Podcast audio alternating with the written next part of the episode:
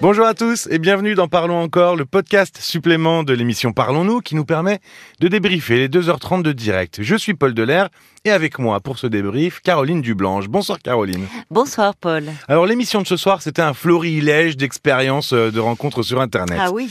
Et puis c'était des expériences plus ou moins désastreuses, plutôt désastreuses d'ailleurs euh, Oui. pour la majorité. Oui. Et, et puis alors, à la fin de l'émission, en se remémorant un peu euh, les témoignages de Céline, de Martine, euh, qui ont Oui. parlé de leur premier rendez-vous raté, hein, avec des hommes au comportement un peu surprenant euh, pour, un, Pour le une, moins. pour une première rencontre. Aussi un peu le témoignage de Marie-Christine, vous pouvez euh, réécouter hein, tous ces témoignages sur rtl.fr ou sur l'appli RTL. On a constaté qu'elles avaient des seuils de tolérance assez élevés. C'était, euh, c'est Oui. c'est ce qui nous a marqué. Oui, oui. Et souvent chez les femmes d'ailleurs. Oui, oui. Alors, et des femmes peut-être de cette génération. Ah oui, alors on va pas faire des généralités avec une seule Non, émission, évidemment, compliqué. mais c'est un point commun qu'on a remarqué. Ben, quand même, oui, ce qui interroge, c'est face euh, au comportement désobligeant, et finalement le terme est, est faible au regard de- du comportement euh, de certains de hommes. ce qu'on a pu entendre de ce soir, a oui. pu entendre. Quelle patience Quelle patience Quelle euh, enfin euh, et ça et ça interroge à un moment. euh, je le disais d'ailleurs à, à Martine, elle est éducatrice de métier, elle a beaucoup d'empathie euh, euh, et, et finalement et cet homme qui pendant deux heures lui raconte. euh, Enfin, des, des- des choses qui étaient dégradantes pour lui-même d'ailleurs, qui relevaient tellement de l'intime, des, des choses que l'on confie à son médecin, et encore parfois difficilement. Et là, elle s'est retrouvée captive de cette situation, euh, parce que trop en empathie avec cet homme. Euh, ou, je- ou Marie-Christine dans un autre registre qui finalement euh, bon euh, elle arrive euh, ils avaient échangé la rencontre dans un dans un café il lui dit qu'il a oublié sa carte bleue déjà premier bon première chose un peu surprenante pas d'espèce pour payer un café Il y avait beaucoup de choses qui disaient Oui. bon, ça peut arriver, mais une deuxième fois, bon, ça peut arriver. Au bout de la quatrième, Voilà. cinquième fois, ça peut plus Il y arriver. avait un manque de savoir-vivre. Et puis surtout, cet homme qui, au bout de dix minutes, euh, lui tient euh, des, des propos très déplacés euh, sur, ses, sur ses goûts sexuels, alors que la, la, tourne, la teneur de leurs échanges n'était pas dans ce registre-là. C'est ça, c'est ce qui est très étonnant. c'est aussi le point commun avec ces histoires, c'est que les échanges sur sur Internet, par message ou au téléphone, n'étaient pas du tout de la même teneur ça. que ce qui s'est passé ensuite dans la réalité. Oui, c'est-à-dire que on a vu ce soir que l'anonymat du net ne favorise pas que les bonnes surprises et que le réel, lui, en réserve pas des bonnes forcément. Alors, c'est vrai que euh, on a entendu là et ça revient souvent des femmes se plaindre que lors de cette première rencontre, elles découvraient que les hommes voulaient juste du sexe. Bon, cela arrive aussi, inutile de le dire, avec des hommes non virtuels hein, dans la vie Oui. euh, de tous les jours.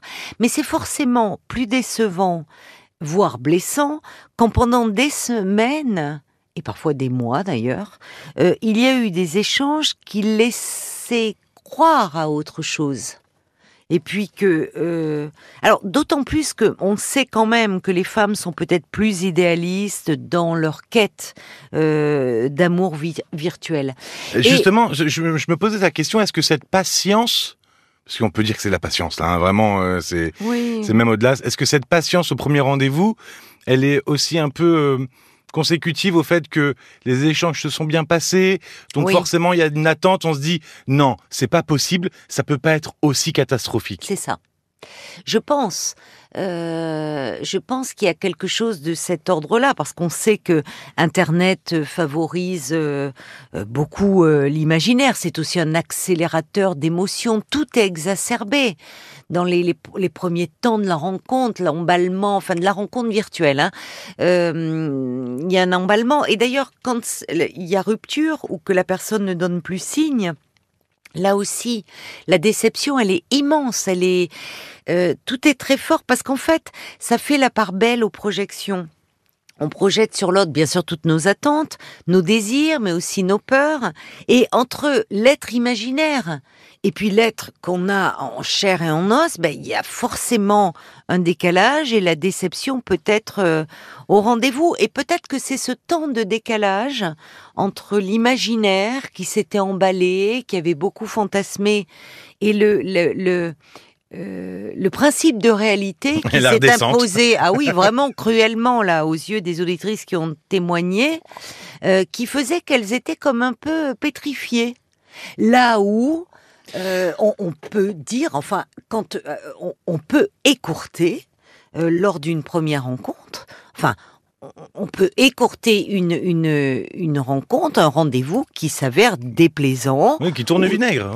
Où l'autre a des comportements euh, extrêmement désobligeants, voire déplacés. Encore, on va pas faire de généralité, on part de l'émission de ce soir, mais justement, euh, il y a eu Alain, qui est un homme, hein, euh, qui a appelé en disant, moi aussi, j'ai eu des, des, des, soucis avec les femmes. Et on constate que pour le coup, Alain, lui, contrairement à, à, à Céline ou Martine, quand il a une femme qui alors elle, pour le coup, elle avait pas peur de dire on arrête puisqu'elle avait un listing, elle avait ah un emploi du temps de, date. C'était grossier hein de, euh, présenter ben les choses comme ça de la part de cette femme. Quand il a vu que ça tournait comme ça, n'est pas le fait des hommes. Elle se présente sous une autre forme. Elle est pas d'emblée sexuelle chez les femmes. Alors on va y revenir. Euh, je, quand il a vu que justement le, rendez-vous tournait pas forcément euh, très favorablement, il avait 10 minutes. Elle lui donnait juste 10 minutes. Il a dit ben ce sera pas 10, on terminait. Lui, il, a, eu le courage.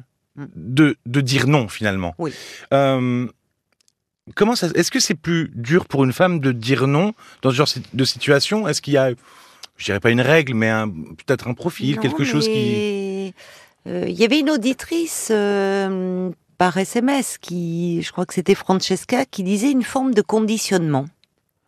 Une forme de conditionnement qui faisait que Hum, et peut-être là, il y a une question de génération. J'ose espérer que des jeunes femmes, que des femmes de 25-30 ans euh, remettraient euh, à leur place euh, ces, tristes cires et, se lèveraient et, partiraient.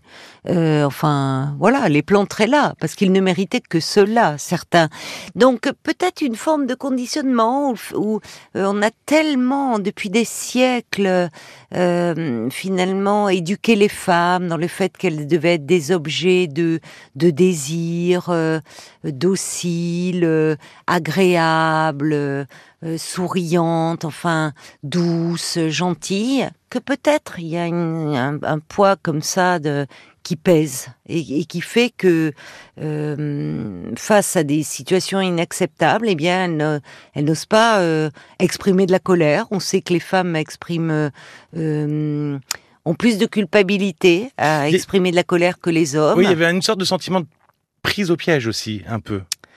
De pas savoir, de pas oser dire non, dire bon ben si je dis non maintenant, euh, euh, qu'est-ce qui peut m'arriver? Enfin, est-ce qu'il va mal le prendre ou pas euh? Peut-être, peut-être qu'il y a une peur au fond. le voyait par exemple Marie-Christine, cet homme qui vraiment là aussi était très, lui tient des propos d'emblée très déplacés, mais qui, en sortant de cette brasserie, ils vont faire quelques pas ensemble dans un parc Enfin, oui, comme si on ne savait pas comment clore mm. euh, ce, cet échange qui pourtant n'est pas agréable. Peut-être qu'il y a euh, une forme de, de, peur, de, de, ou de blessé, ou mais là encore, euh, ou parfois simplement, on, voit aussi, elles étaient bien élevées toutes. Mm. Il y avait de, il y avait voilà, il y avait il y avait de, elles étaient bien élevées, elles étaient polies, il y avait du savoir-vivre, il y avait de, du tact. Là où en face il n'y en avait pas. Hein. Ah non, mais là c'était brut de décoffrage, il y avait un, manque total de savoir-vivre, et donc finalement elles ont continué à, à rester ce qu'elles étaient dans la vie, mais face à quelqu'un qui manque tellement de savoir-vivre. Mm. Euh, il n'y a pas lieu de rester correct et poli. Oui, il faut réussir à s'adapter à la personne qu'on a en face, et puis finalement, parler le même langage, dire stop, quoi. Voilà. Euh, je vous invite, hein, si vous comprenez pas tous les témoignages, à réécouter euh, euh, l'émission de ce 5 janvier. on parlait de grossièreté tout à l'heure. Oui. c'est ça, c'est qu'on a tendance à dire que la grossièreté, elle est surtout chez les hommes, que chez les femmes, non, c'est pas vraiment ça. Elle se manifeste autrement. Elle existe quand même quand Alain nous parlait de cette rencontre avec cette femme euh, qui, euh, enfin, euh, qui, qui lui qui sort un listing. Elle avait une liste d'hommes euh, comme ça et, et en lui disant en gros qu'elle lui accordait euh, 10 minutes. C'est sacrément castrateur quand même. Enfin, c'est. Alors peut-être que cette femme Oui. avait peur au fond, mais ce- ce- cette volonté de garder le contrôle. En fait, là, il y avait, il y avait pas rencontre. Il ne peut pas y avoir de rencontre en 10 minutes. Et c'est triste. 10 minutes, c'est très court, Mais oui, effectivement. mais oui. Enfin, d'ailleurs, euh, on a, on- à un moment, il y avait ces histoires de speed dating où la personne en 5 minutes ou 10 C'est vrai, minutes. ça se fait moins. Ça se fait moins. Enfin, c'est absurde. Mais c'est peut-être une volonté, justement, par peur de garder le contrôle. Et mais c'est forcément très désobligeant euh, pour l'homme qui se trouve en face d'elle. Et de toute façon, il faut bien se dire, il y a, il y a un tel décalage. J'en parlais euh, entre le la personne que l'on s'imagine, euh, que l'on que l'on se, se se représente. euh, et, et celle que l'on découvre en chair et en os, euh, déjà, ça montre la nécessité de pas trop attendre euh, avant le premier rendez-vous afin de pas trop s'illusionner. Et puis souvent, si, alors euh, là, c'était rédhibitoire ce qui se passait, mais si euh, il faut, il faut souvent plusieurs rencontres.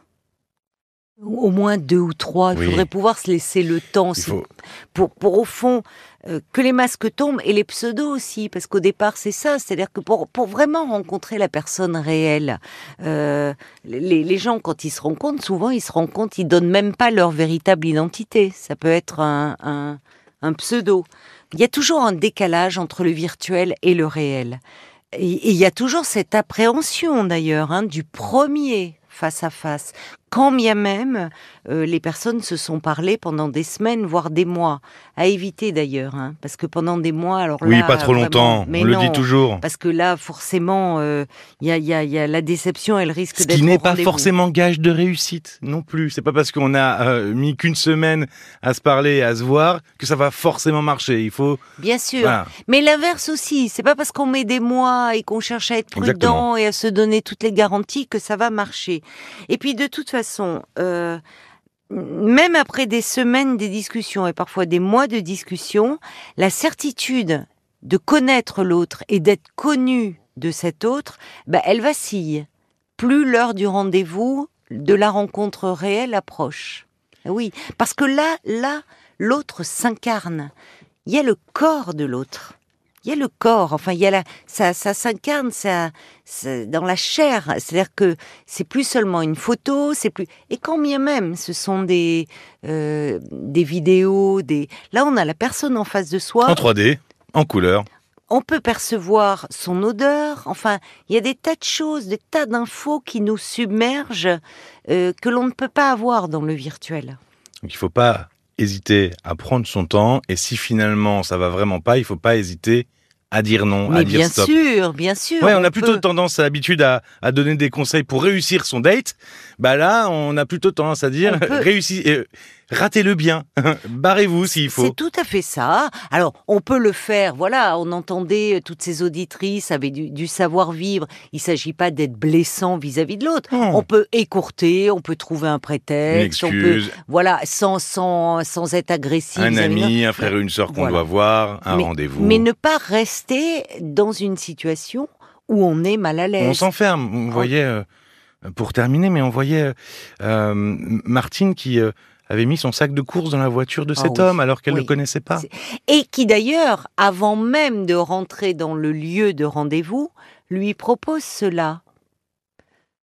Et, et là, elle se sentait piégée parce que écourter le rendez-vous, ça veut dire que le- il fallait quand même le sac Ah oui. de course était dans la voiture de cet homme qui n'avait rien à y faire. Eh oui, il faut toujours se laisser une porte de sortie. Exactement. Merci beaucoup, Caroline. Merci à toi, Paul. Voilà, pour savoir ce à quoi vous échappez si vous n'êtes pas sur les sites de rencontres, eh ben, écoutez cette émission du 5 Ah oui. Vous serez vacciné. Mais il y a aussi de très belles rencontres. Il y a hein. des très belles on, a, rencontres. on en a eu à l'antenne, on en a autour de nous, beaucoup de gens euh, qui vivent. Évidemment. Parce que il faut bien dire qu'une fois, euh, quand bien même la rencontre a lieu sur Internet, une fois que les personnes se plaisent et qu'elles se voient dans la réalité, bah après, ça, cela se passe comme dans n'importe quelle euh, autre histoire. Exactement. RTL.fr ou l'application RTL pour retrouver euh, l'intégrale, mais aussi euh, chaque témoignage. Vous pouvez aller les écouter un par un.